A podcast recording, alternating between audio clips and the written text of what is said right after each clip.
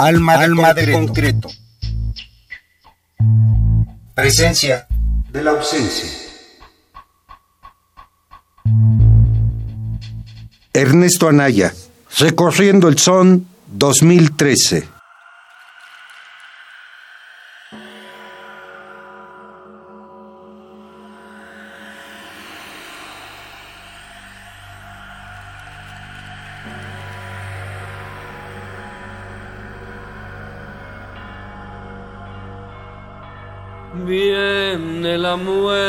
Muerte luciendo mil llamativos colores.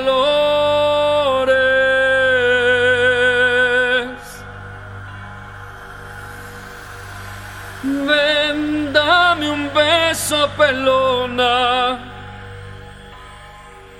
que ando huérfano de amores.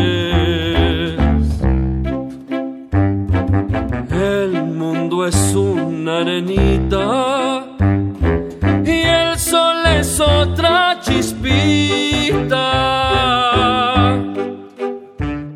Y a mí me encuentran tomando con la muerte y ella invita.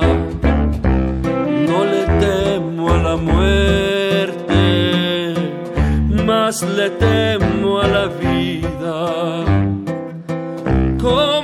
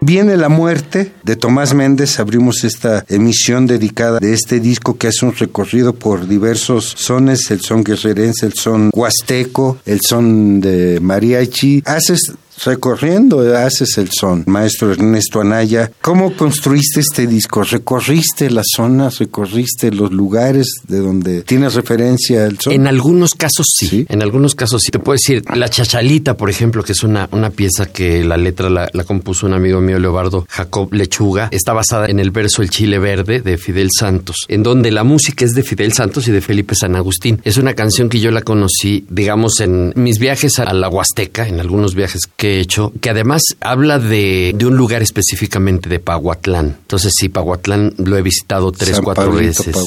Me súper encanta. Esto está en, en la Sierra de Puebla, pero pertenece a toda esta zona que todavía es Huasteca, que de pronto la gente dice es que hay tres Huastecas. Hay una sola Huasteca, está dividida varias regiones. Dicen que siete, ocho, regiones. Siete, ocho, fíjate. Ya la gente comienza a considerar la chilanga Huasteca. y sí, bueno, en el caso de los sones ismeños he estado muchas veces en Oaxaca, pero también básicamente de escuchar a mucha gente que canta esa música, digamos a Oscar Chávez, de quien conocí muchas piezas oaxaqueñas, por supuesto. Tortuga, claro, claro, la Ishuateca, Susana Harp, con quien he trabajado y que además también he conocido mucha de su música, de, la música oaxaqueña, y de todos los jóvenes y jóvenes que andan por ahí haciendo música esmeña, ¿no? Alejandra Robles, María Reina, o sea, toda la gente que está haciendo música de ahí también me voy nutriendo mucho en, en hacer esto. Y bueno, además de estos sones, del son que incluyo aquí, que es el son jarocho de la iguana, al final de esta pieza, ya la escucharemos en su momento, incluí una pieza que me la hizo conocer, o la conocí por mi amigo Juan Pablo Villa. Yo hice un arreglo, eh, eh, una canción cardenche, que realmente no sé si de origen era canción cardenche o se adaptó como canción cardenche. Es de origen, porque sí hay un por ahí un disco en donde viene registrado dos autores, pero con otra interpretación y Juan Pablo Villa hizo claro, la hizo una versión maravillosa,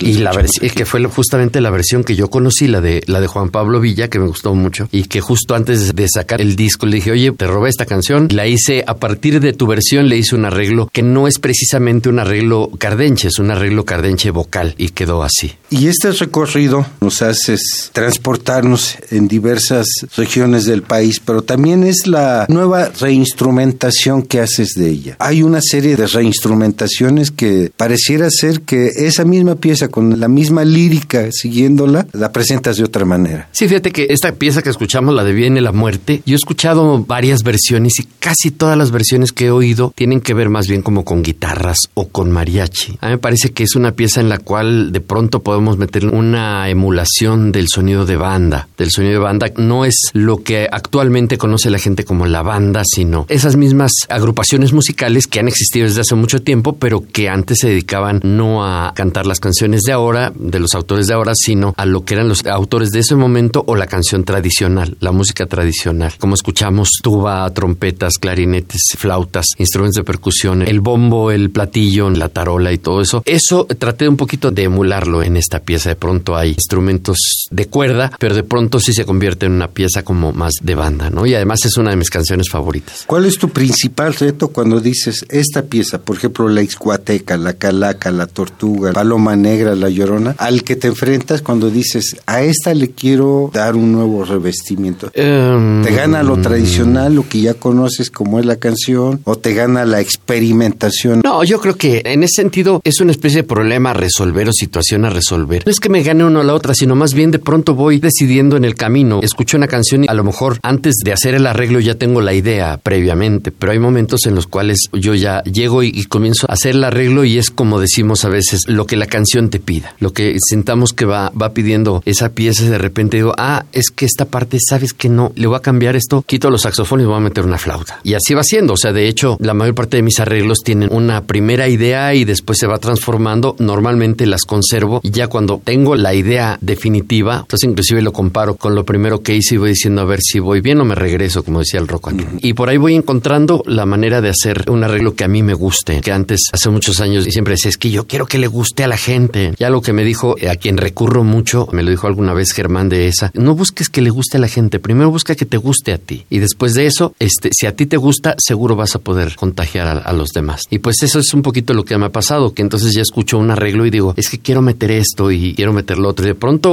o sea, hay piezas en las que la gente no se imagina, meto un sonido que no tiene nada que ver, pero aparece por ahí y de pronto puede sonar ajeno, pero se convierte en parte ya del arreglo. Vamos a otros dos ejemplos de este recorrido del son. Sí, señor. Vamos a escuchar la Ixhuateca, derechos de autor reservados, y la Calaca, que es de José Hernández. ¿Quiénes te acompañan aquí? Aquí estamos con los Transax, cuarteto de saxofones. Está en la tamborita y en la voz está mi querido amigo Enrique Hernández. Y pues ya todo lo demás. Soy yo, todas las guitarras, guitarrón. En la Ixhuateca el acordeón también lo incluyo yo. Ernesto Anaya, recorriendo el son 2013, la Ixhuateca y la Calaca.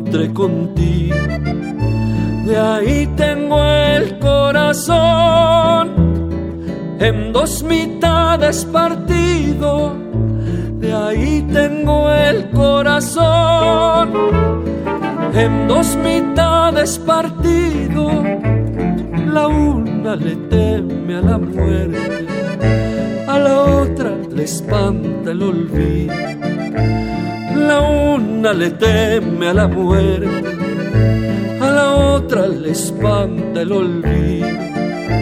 De ahí tengo el corazón en dos mitades partido.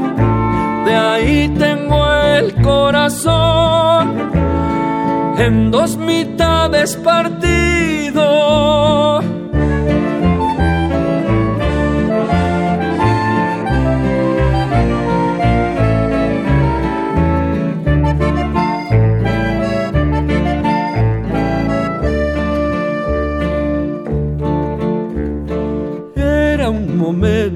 La dicha, repentina la alegría era un momento la dicha, repentina la alegría.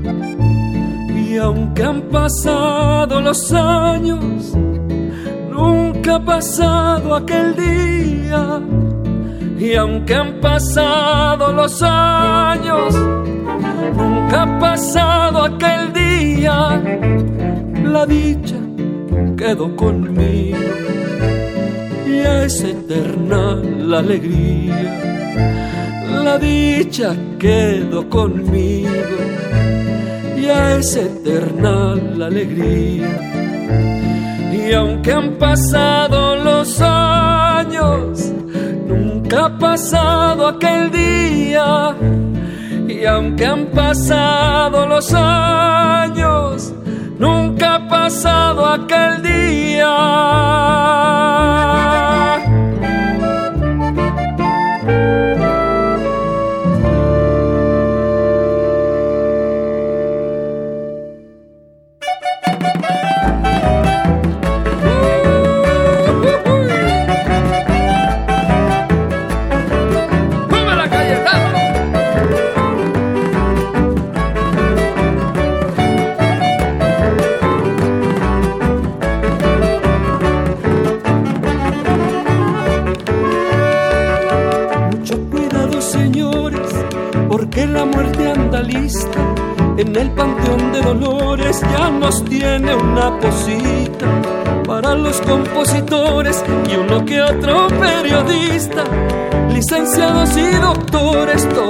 Están en la lista. Tucu tucu tiquitaca, que canija calaca, cuando menos lo pensamos, nos hace estirar la pata. Yo me le escapé una vez pero por poco y me atrapa. La muerte no enseña el cobre, tampoco hace distinciones. Lo mismo se lleva al pobre que al rico con sus millones. Uno ve en estuche de oro, el otro en puros calzones. Pero pasadito el tiempo quedan igual de pelones.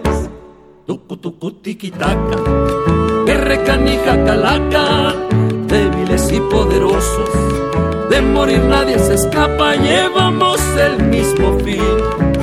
En petate o en.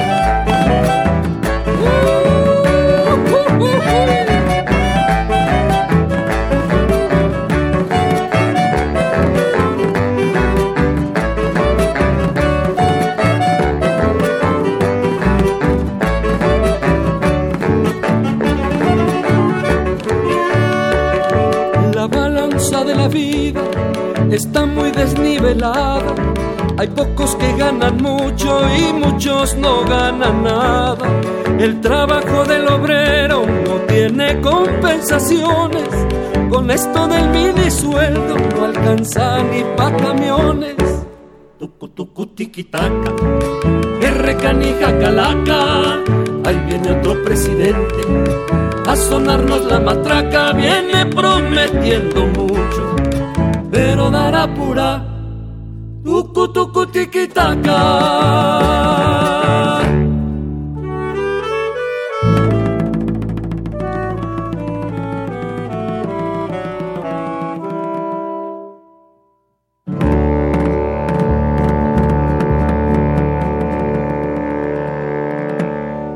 Escuchamos La Calaca de José Hernández y la Ixhuateca. ¿Quién sería el autor de la Ixhuateca? Fíjate que no sé, no sé, porque cuando yo le busco y estoy buscando el autor y ya busqué en la Sociedad de Autores y Compositores y con amigos y todo, y no encontramos, entonces escribe esos derechos. No tengo idea a quién se la conocí, fue al mismísimo Oscar Chávez, quien le agradezco muchísimo porque me, parece una maravillosa versión. Y justamente la Calaca se la conocí a Amparo Ochoa. Estas piezas son la es un son ismeño, Oaxaca, y la Calaca está construida un poquito como si fuera una chilena, como un sonecito de tierra caliente, pero es una canción de autor, a diferencia de muchos de los sones de esa zona, de las chilenas que en algunos casos no tienen autor. ¿Qué encontraste en el son? Yo creo que primero lo más básico que fue que me gustó, simplemente me atrapó su métrica. El son en México, no todo, pero mayoritariamente es un son, para los que conozcan de esto musicalmente, ternario. Está, está escrito en tres, digamos, tres de tres, tres cuartos, seis octavos. Eso por un lado, esta sonera lo que le llaman sesquialtera o emiola, que sería en este caso combinar el 1, 2, 3, 1, 2, 1, 2, ¿no? Que es lo que mucho tiene el son mexicano. El hecho de que también se esté tocando con guitarras que la mayoría llegaron de Europa, pero que de pronto se fueron transformando, como la, la jarana jarocha, que tiene una similitud muy importante con la guitarra barroca antigua. La vihuela de mariachi, que lleva inclusive el nombre de la vihuela española, pero que tiene otra construcción. El guitarrón, que ya se consideran instrumentos únicos e instrumentos mexicanos, que inclusive te puedo decir, el guitarrón es el único bajo que yo he conocido, te juro que sí le he buscado en, todos, en muchos lugares. No conozco un solo bajo en otra parte del mundo que se toque en octavas constantemente. Todo el sonido que tú oyes son octavas en un instrumento es un bajo. Es el único que yo conozco en el mundo que el género de la música en donde se toca se hace de esa manera. Es todo eso más, claro, lo que yo he escuchado desde pequeño, esos sonidos de vihuelas, guitarras, guitarrón, guapanguera, jarana, requintos, jarochos, arpas y la forma de, de cantarse, esa forma tan franca que tenemos en México de cantar el son, que de pronto llega a ser hasta un um, reclamo a la vida, esa forma de cantar que muchos dicen que tiene relación con el cante hondo o que tiene relación con otras cosas. Lo único que te, yo no estoy seguro de eso, pero sí te puedo decir que el canto en el son mexicano es un canto muy, muy franco. Y amoroso, porque no de son en general tiene mucho de amoroso, ¿no? Sí, claro. Y las Más amoroso que de ardido. Tiene un poquito de todo, pero lo, lo que también con lo que cuenta el, el son en México es que habla mucho de su entorno. Por ejemplo, hay muchos sones de animales, hay sones que hablan específicamente de una región, el Tepecintleco, la persona que nació en, en Tepetzintla, las poblanitas, todos estos sones que de pronto hablan de cuál es la tradición y, cómo la relacionan justo con el amor. Y sí, de pronto hay sones, hay un son de Tixla que dice, déjala que vaya, ella volverá, amores la llevan, celos la traerá. Esa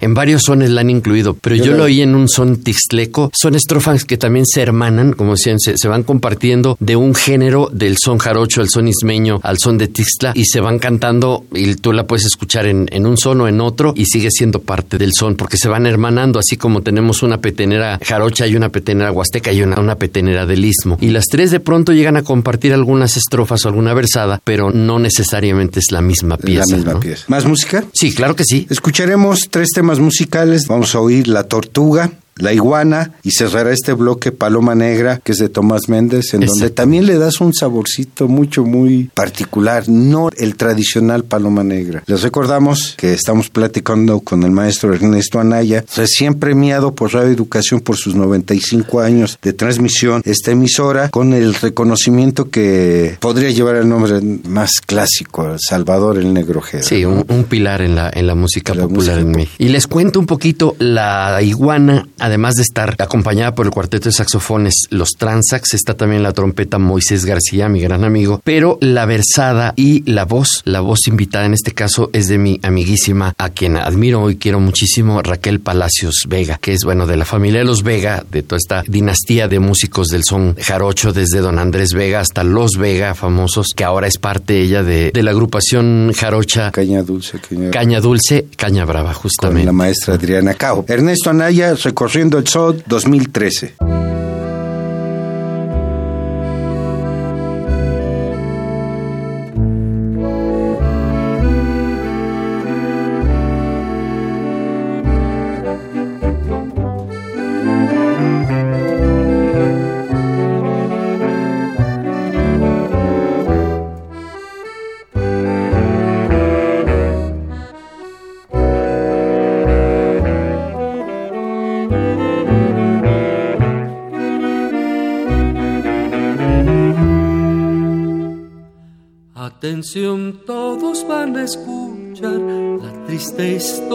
Voy a cantar de la tortuga que un día fue al mar, puso sus huevos en un costal. Nace guayi uyanezayo, yenda yama pekazeu, mapetanda bedaneu, Biguini de San Mateo. Ay, ay, bigushi pesícaro, mapaña cameguiñado, mapañu mendanisuki, nanishenya wala meyanachi. Ay, ay, bigushi pesícaro, mapaña cameguiñado, mapañu mendanisuki, nanishenya wala meyanachi.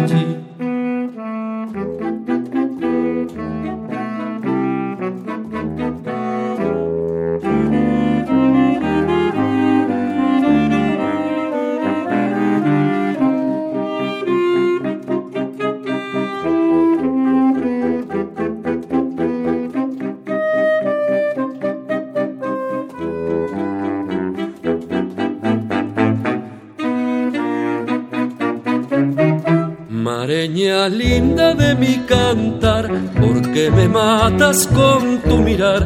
Eres hermosa cual una flor, mareña linda de fiel amor. Tus ojos brillan como zafir y por mirarlos quiero vivir.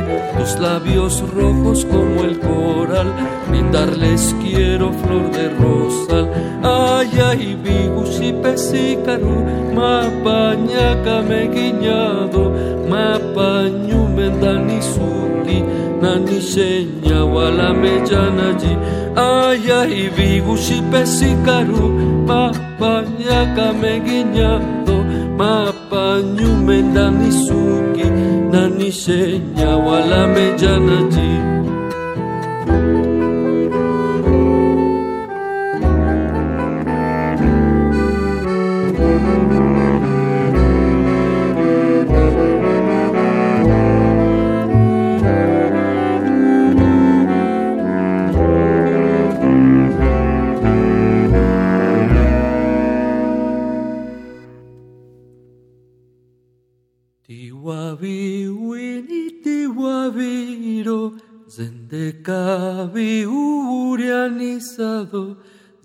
kama mane jumizu zikakajita paraguto tiwavi wini tiwaviro sendeka vigurianizado zedakama mane jumizu zikakajita paraguto ay ay vigushipesikaru mapañakame guiñado mapañu mendanisuki nanishenya walame yanaji ay ay bigushipesikaru mapañakame guiñado mapañu mendanisuki nanishenya walame yanaji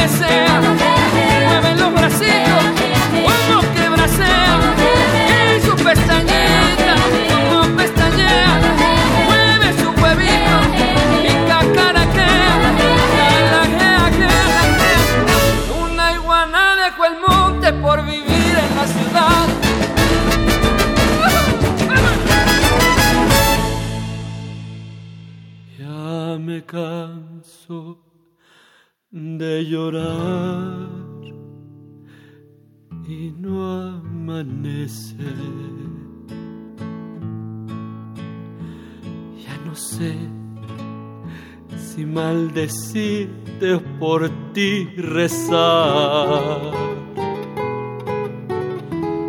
Tengo miedo de buscarte y de encontrarte donde me aseguran mis amigos que te vas. Momentos en que quisiera mejor rajarme y arrancarme ya los clavos de mi pena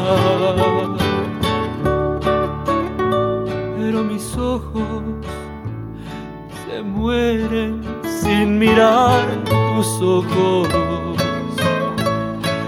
y mi cariño con la aurora te vuelve a esperar. Ya agarraste por tu cuenta las parrandas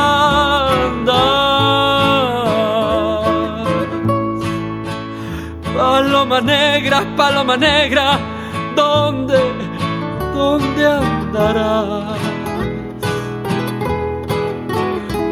Ya no juegues con mi honra parrandera. Si tus caricias deben ser mías de nadie más y aunque te amo con locura ya, ya no vuelvas. Paloma negra, eres la reja de un penar. Quiero ser libre, vivir mi vida con quien yo quiera. Dios Dios dame fuerzas, que me estoy muriendo por irla a buscar. Ya agarraste por tu cuenta las parrandas.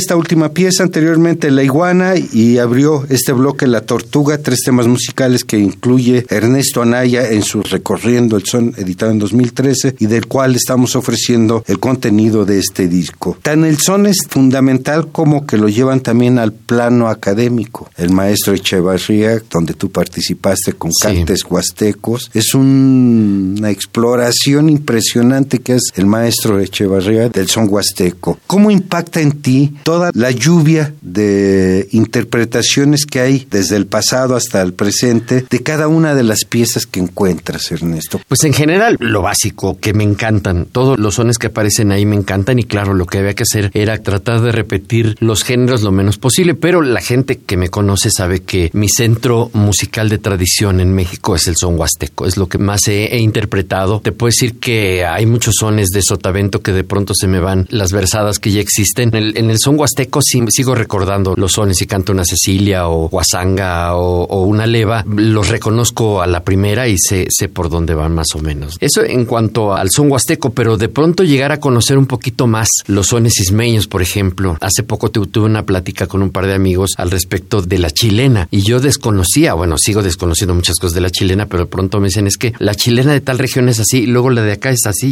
Y yo de pronto dije, sí, me falta conocer mucho, mucho todavía. Entonces, justamente una de las cosas que me propuse fue entrarle un poquito más a conocer la chilena, porque además me encanta este, este género de, de música que se dio en Guerrero, pero que nació justamente por este éxodo que llegó de Chile o de Sudamérica en general, pero particularmente de Chile, que sí traían la música, la cueca, la zamacueca y todo esto, y que entonces los mexicanos lo retomaron junto con los chilenos que se quedaron ahí en la época de la fiebre del oro, que iban todos a los Estados Unidos, a la parte de Norteamérica, y que entonces crearon este género que le llaman ahora chilena. Y que hay una ventaja, ahora que mencionabas, de que hay, hay gente que ha incursionado, bueno, Jesús Echavarría y ha hecho un, trabajo muy interesante al respecto de la música tradicional mexicana y llevarla al terreno académico con cuartetos de, de cuerdas o inclusive con la misa que él escribió, la misa mexicana, que es para orquesta sinfónica, tenor, bajo, barítono, soprano y, coro, que me parece muy interesante. Sin embargo, también hay que pensar que durante la historia de la música, o sea, mucha gente piensa que, esto puede ser nuevo, pero la historia de la música desde Bartok hasta pasar por Carlos Chávez o por Manuel María Ponce, en ciertos momentos del nacionalismo sí hubo un importante acercamiento a la música mexicana. Claro, es muy diferente o puede ser muy diferente el resultado si tú quieres partir de vamos a hacerlo mexicano, vamos a hacerlo así, hacerlo como porque era más bien incorporando este, incorporar de una manera diferente que en ese momento histórico, el momento de, María Ponce y todos los de esa época en México era más bien darle un toque europeísta o partir del europeísmo a tomar algunas cosas mexicanas. El caso de, Jesús Echavarría hay una fusión mucho más integral, o sea, estamos hablando de, de alguien que estudió música y que sabe componer, que sabe orquestar, que sabe escribir música, pero que por otro lado sí ha hecho un trabajo de investigación en muchos sentidos de la música mexicana. Les recordamos Facebook, Ernesto Anaya Músico, en Twitter y en Instagram. Eh, bon Canalla con Bon Canalla es B chica O N K N A Y A. Ahí ustedes pueden encontrar toda la información del maestro Ernesto Anaya. Has recibido también una buena cantidad de premios y de reconocimientos. Yo creo que, bueno, no y sí. O sea, yo gané un premio de, de, composición para banda sinfónica hace aproximadamente unos 12, 13 años. El que me, me, aventó al ruedo eh, fue mi amigo Arturo Quesadas, a quien le agradezco, además aprecio siempre su, su apoyo y su amistad. Pero posteriormente también recibí un reconocimiento, esto también por parte de amigos, eh, por supuesto el reconocimiento de, de radioeducación. En 2015 recibo el reconocimiento por trayectoria artística por parte de la promotora artística, cultural, científica y tecnológica del Valle de México hace en coordinación con el Centro de Estudio, Argumentación y Práctica de las Ciencias Jurídicas. Y esto lo hicimos la ceremonia en Tepozotlán y estuvo, la verdad, maravillosa y me siento muy honrado. Después, el premio que recibí 2019, finales de 2019, hace poquito, que tuvo que ver con Radio Educación, su gente, su maravillosa gente que la verdad quiero mucho, fue el premio Salvador Neurojeda, ¿no? Y, es, y la verdad es que yo me siento a la interpretación, es a la... No, fue también por trayectoria y por, apoyo a la, por difusión de la música popular mexicana, principalmente. Pero sí te puedo decir, más que esos premios, yo creo que el mayor premio y el mayor, eh, el mayor reconocimiento que yo recibo y, que más aprecio, de todo corazón lo digo, es el de la gente que me sigue y que me hace comentarios de la música y que, que de pronto va a las, las funciones que yo doy y que está cantando las canciones que yo interpreto y que están bailando y que estamos ahí. Eso, eso es lo que me parece al final mucho más, más llegador, la verdad. O sea, lo otro me encanta, me emociono, pero la gente es justamente mi mejor premio. Cuando llegas a Facebook, a Instagram, a Twitter, ¿qué es lo que domina en las preguntas? Lo primero me preguntan por mi hijo, ¿qué, qué, anda haciendo? ¿Cómo va? mi querido Diego? Fíjate que son pocas las preguntas que me hacen, más bien me echan porras y, me apoyan mucho en redes. A veces yo, yo mismo me quejo de que digo, si me apoyan aquí por los angachos, vayan a los conciertos, porque luego también pasa. Básicamente es apoyo, de pronto en algunas ocasiones me sugieren, me dicen, oye, ¿por qué no cantas tal canción, te sugiero, te puede quedar muy bien, o a veces eh, inclusive pocas, pero sí son, son este, algunas veces que me hacen reclamos de por qué no hago tal o por qué no X, ¿no? Y sí, es un poquito, eh, básicamente que ha habido mucho apoyo en redes sociales. ¿Te parece si vamos a, otro, par de música? Vamos a escuchar La Llorona y posteriormente El Bejuquito para que vean que no le gusta el huasteco a Ernesto Anaya, ¿verdad? Digo que sí hay una preferencia y además creo que pareciera ser natural tu gusto por él. Ay, sí, por supuesto que sí. Y en El Bejuquito tenemos además la versada de Rodolfo González Martínez, Ángel de Jesús Aparicio Hernández, mejor conocido como el Tili. Son mis dos grandes amigos de origen huasteco y que además se aventaron ellos la versada y están tocando además guapanguera y, jarana, junto con, por supuesto, el, cuarteto de saxofones Los Transax. Y pues ahí se me ocurrió la idea de meter instrumentos prehispánicos y meter flauta, violín, mandolina. Y hay algunas cositas que hago yo que de pronto en medio pareciera que estuviéramos escuchando a los danzantes. Cuando entrabas por la iglesia, te divisó el confesor. Se le cayó la custodia, llorona, porque temblaba de amor.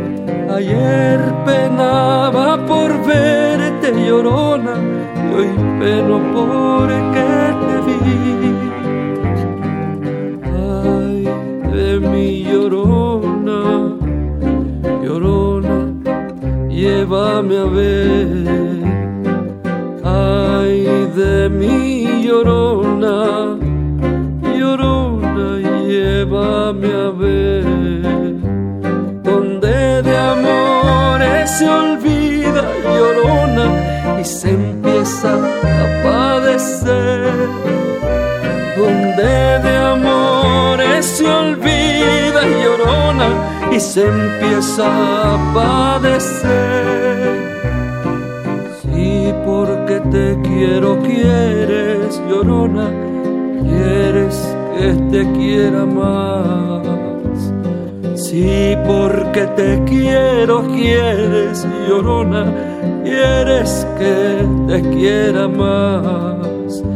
Si ya te he dado la vida, llorona, ¿qué más quieres? ¿Quieres más? Si ya te he dado la vida llorona, ¿qué más quieres? ¿Quieres más? Ay, de mi llorona, llorona, que sí que no.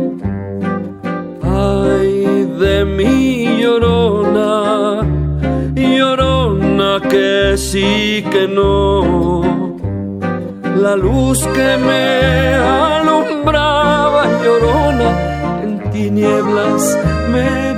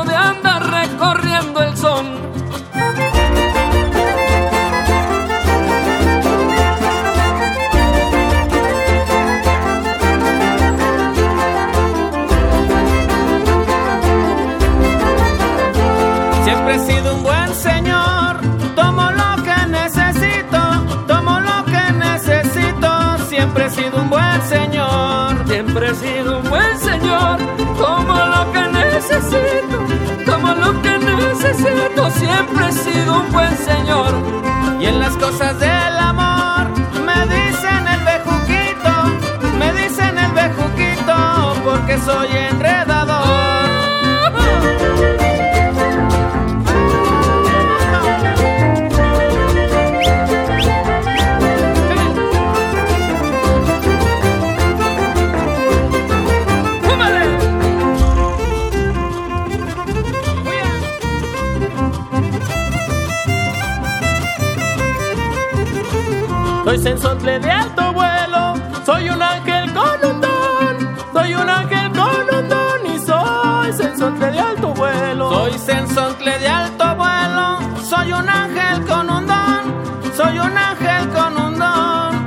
sensontle de alto vuelo. La música siento al cielo, sin fallarme la razón, nos mantienen el anhelo y llenan el corazón.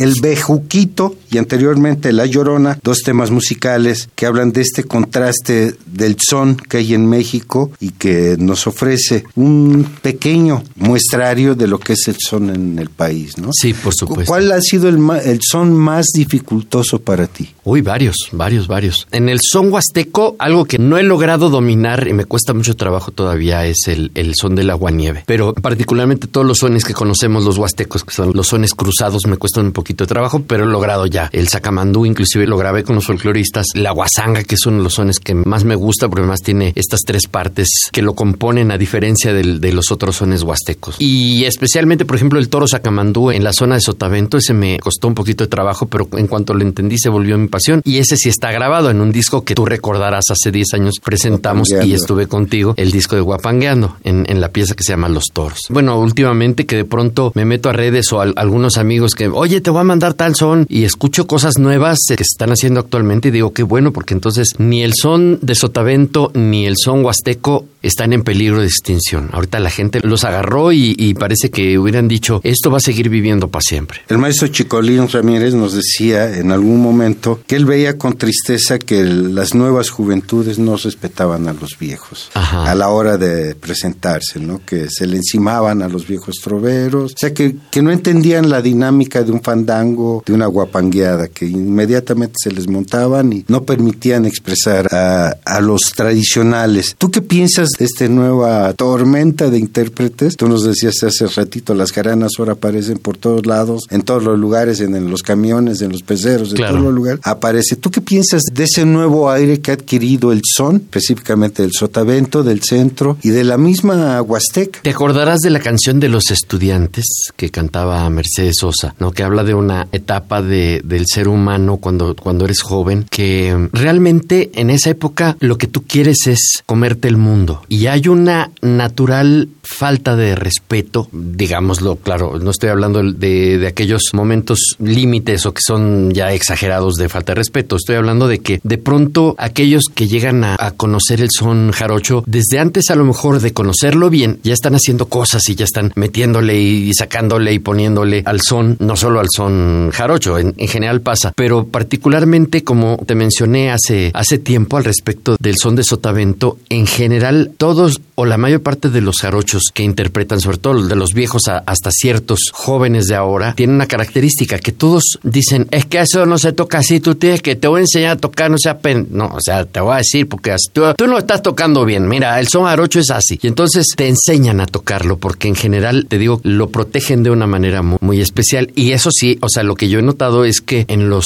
jarochos son los que más pelean eso. A mí me ha pasado, si yo llego a tocar son huasteco con huastecos, me dicen, ay, mira, tú le tocas así, a ver, déjame aprenderle, ¿no? En vez de decirme, no, así no se toca, yo te voy a enseñar cómo se toca. Y en mucho lo que tienen los seres humanos, lo que tenemos los seres humanos es que a ciertas edades nos van a faltar a, al respeto a los viejos. Y eso es lo más natural que ocurre. Y sí, pues todos quisiéramos que el, el fandango o el guapango sea lo más organizado, pero a veces no es así. O sea, es una fiesta y de pronto los jóvenes traen nuevos ánimos y nuevos aires y nos van a responder de una manera diferente que como nosotros esperamos. ¿En puerta alguna nueva producción, algún nuevo trabajo? Sí, yo creo que este, yo estoy terminando justamente por estas fechas, estoy terminando una producción de un disco que ni siquiera les voy a poder decir el nombre, ya va a aparecer, pero este sí vamos a hacer la presentación. Yo creo que en mayo, a más tardar principios de junio, pero vamos a hacer la presentación de ese disco. Estoy hablando, por supuesto, de sones tradicionales, pero de cositas que no había yo utilizado antes y que van a aparecer en, en ese disco. Que sí, me encantará venir a presentarlo aquí y aquí andaremos hablando de esa producción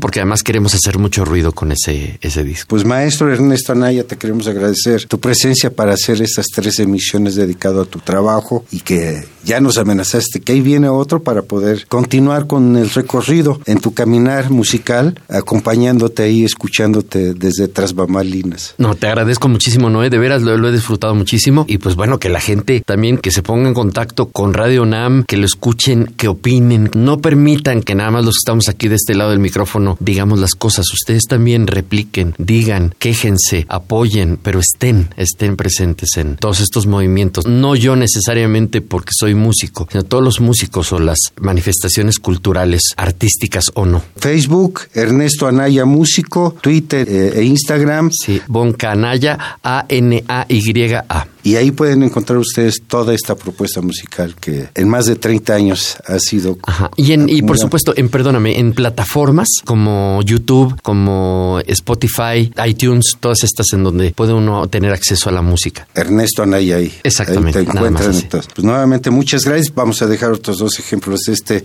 Recorriendo el Son, dos piezas que también son significativas, el Carrec. El Carreque, claro que, que no sí. puede uno no conocerlo y al pie de un árbol del cual nos hablabas de este de Juan Pablo Villa. Exactamente, sí. Y del Querreque puedo decir que la versada la, la, construimos mi querido amigo y compadre Iván Cázares, junto con Enrique Hernández. Entre los tres veníamos en el auto construyendo las estrofas que vamos a grabar ese día. Y este, estamos ahí en la Guapanguera y voz Iván, Jarana y voz Enrique y violín y voz su servidor Ernesto Anaya. Este es el Querreque dominio público con nuestra versada. Estoy hablando de un Querreque que llega a la Ciudad de México y todo lo que le pasa. Y hasta Tepito va a dar. Hasta Tepito Pobre va a dar Tepito, y por el lo maltratan tanto.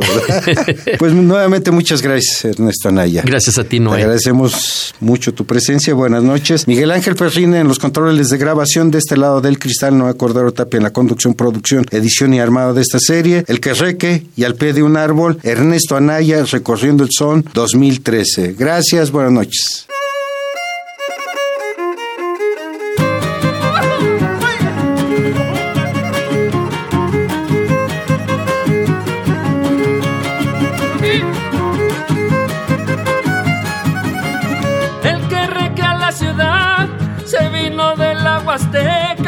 Se vino de la Huasteca el Querreque a la ciudad. Llegando a la terminal, comió tacos de manteca. No sale del hospital, pues el dolor no lo deja. Querreque, querreque,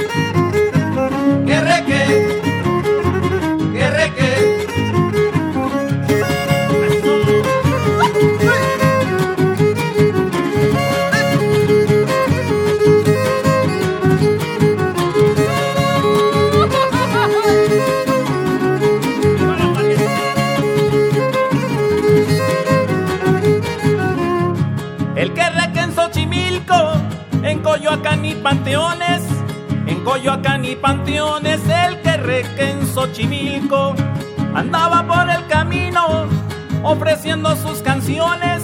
Lo vide pegando brincos, esquivando los camiones. Que reque, que reque, que reque.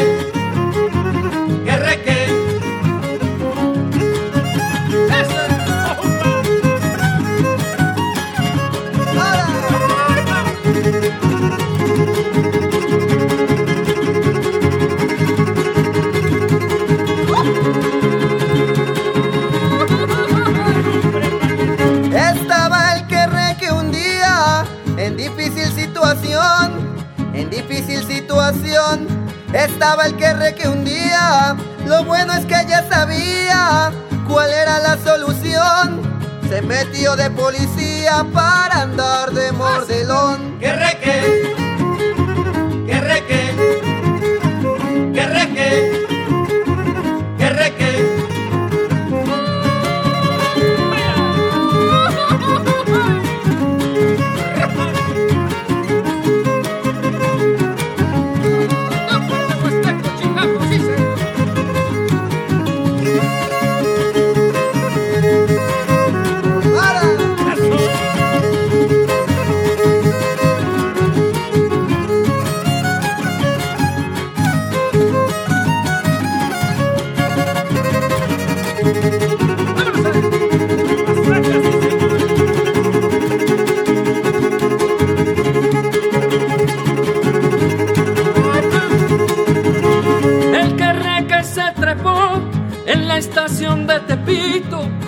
estación de Tepito, el que que se trepó. El pobre lo apretujó, un señor de bigotito. Sin dignidad se quedó sobándose el pobrecito. ¡Que reque! ¡Que reque! ¡Que reque! ¡Que reque!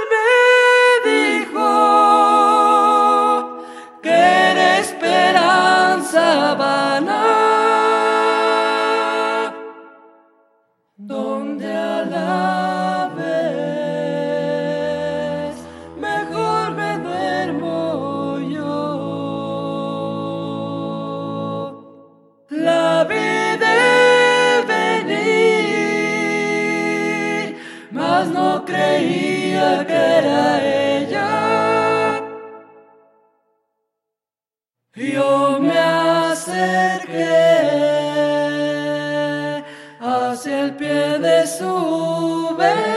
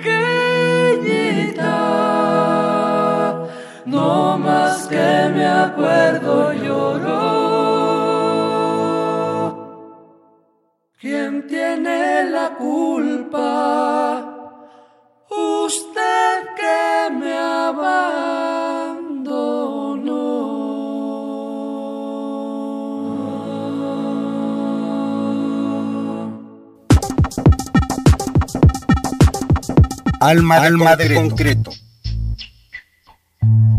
Presencia de la ausencia.